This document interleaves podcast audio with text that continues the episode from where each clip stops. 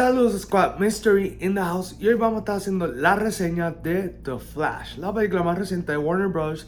y DC Comics en llegar a cine.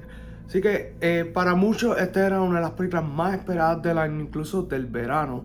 Para mí pues estaba por ahí, aunque debo admitir que no era una película que yo estaba muriéndome por ir a verla porque aunque me encanta el personaje de The Flash, para aquellos que tal vez no estén tan en, en conocimiento de lo que está pasando, Ezra Miller pues ha tenido muchos problemas en los últimos años. Sin embargo, había un dato muy importante y era que Michael Keaton iba a regresar a ser Batman después de un montón de décadas que lo interpretó en la pantalla grande.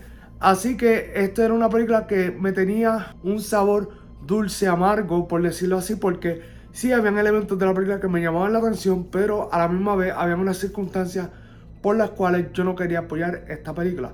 Sin embargo, tuve la oportunidad de verla el pasado lunes en Dallas, Texas.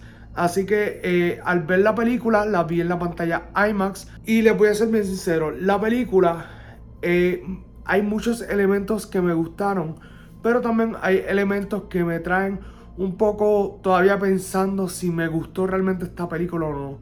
Para comenzar, quiero hacerle esta comparativa y es que para mí, esta película se siente como una mezcla entre The Multiverse of Madness, un episodio de CW de The Flash y Spider-Man No Way Home. Y estas tres, eh, vamos a decir, eh, estos tres elementos para mí son bien cruciales para la reseña porque, si por un lado la película eh, hace un buen trabajo en hacer fan service, que es darle nostalgia a los fanáticos, ya sea a través de Michael Keaton o los múltiples cameos que hay en la película.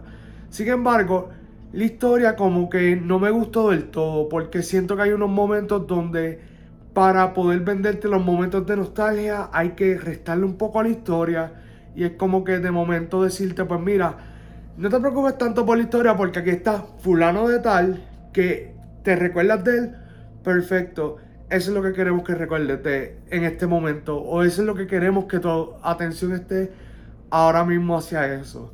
Y pues en ese caso, sí, Andy Muschietti estuvo años y años dirigiendo esta película y trabajando en ella. Y eso nunca se lo voy a, desacreditar, nunca lo voy a desacreditar porque a mí me gustó mucho el trabajo que él hizo con las películas de It y lo hizo muy bien.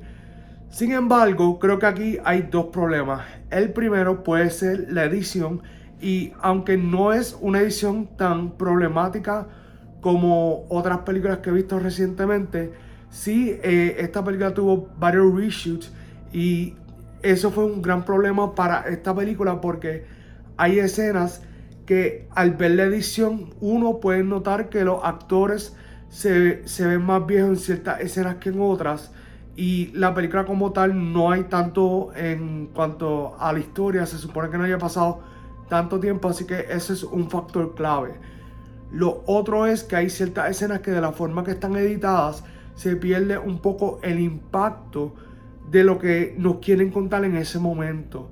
Eh, a veces el ángulo de cámara al que cambian en una misma escena no funciona y les resta a esa escena. Eso creo que eh, para mí son dos de los factores bien importantes. También lo que viene siendo el CGI, se supone que esto no sea un punto tan importante en el 2023 pero el CGI de esta película para mí es bien eh, problemático porque desde el comienzo de la película hay una escena con CGI y a mí no me gustó. Y el problema es que el CGI se ve bien para los estándares de CW, pero no para los estándares de una película de IMAX. Tú sabes, una película que costó 200 millones. Así que esa parte para mí es la que se me hace difícil como que comprender porque Sí, hay otras películas en este año que también han costado millones de dólares y sí han tenido problemas de CGI, pero en el caso de The Flash yo esperaba que los efectos estuvieran un poco mejor desarrollados, ya que es una película que se suponía que de la forma que nos las vendieron sería una película para pelos, eh, que sería probablemente la mejor película del año, si no la mejor película de este verano. Y para mí pues son esos detalles que aunque la mayoría no necesariamente están ligados con la trama principal, sí afectan un poco la experiencia de, eh, del espectador. Así que Fuera de eso, si nos vamos a la historia, esta película es básicamente lo está basado en el cómic de Flashpoint, en el que Flash regresa en el tiempo para salvar a su madre de ser asesinada. Y entonces a partir de eso, pues hay una serie de eventos donde el universo donde Barry Allen, interpretado por Ezra Miller, cambia por completo. Así que eh, fuera de eso, sin entrar en spoilers, hay muchas cosas chéveres en cuanto a las actuaciones. Ah, para mí hay muchas buenas actuaciones en esta película. Quiero destacar a Sasha Calle como Supergirl. Lo hizo espectacular, me encantó. Incluso tengo que admitirles que al ver a Sasha Calle, no es por eh, disminuir cualquier otra actuación, pero no me hizo falta ver entonces en ese momento al Superman de Henry Cavill. Y eso yo creo que es algo que más adelante se puede discutir. También es importante destacar que Michael Keaton para mí es quien carga gran parte de esta película porque aunque él no es la figura principal, él ha sido la figura principal en el marketing de la película y es la razón por la cual muchos fanáticos quieren ir a ver esta película. Ezra Miller, a pesar de todos los problemas que él está teniendo ahora mismo en su vida personal, considero que es uno de los mejores trabajos que él ha hecho como The Flash aunque yo siempre he tenido problemas con la caracterización que han presentado de el Flash que él interpreta. Porque sí podemos tener unas diferencias en cuanto a cómo yo entiendo que se debe interpretar a Flash para cines versus cómo él lo está interpretando. Y para mí siempre el comentario ha sido de que el Flash de Ezra Miller lo presentan como si fuera una contraparte de lo que viene siendo el Spider-Man de Tom Holland en Marvel Studios. Y además de eso, la película mantiene un tono bastante parecido al de Zack Snyder, pero Andy Muschietti pues le pone su toque y hay varias escenas donde puedo ver que Andy Muschietti estuvo presente ahí en el set, que hizo un gran trabajo. También quiero destacar a Maribel Verdú, que ella interpreta la mamá de Barry y hizo un personaje, hizo una interpretación excepcional. Me encantó mucho lo que ella hizo en la película. Le dio mucho valor a lo que está pasando en la trama. No me quiero extender mucho porque eh, más allá de eso la música entiendo que estuvo bastante buena. Vemos algunos temas que ya hemos escuchado de DC Comics nuevamente en esta película.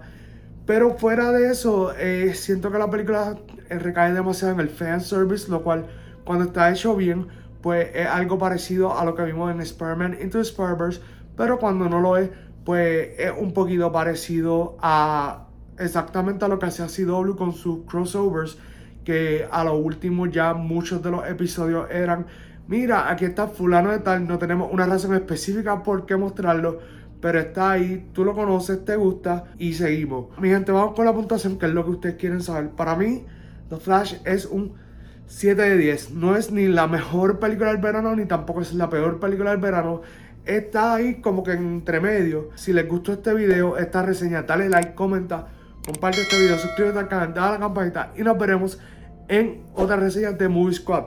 ¡Wow!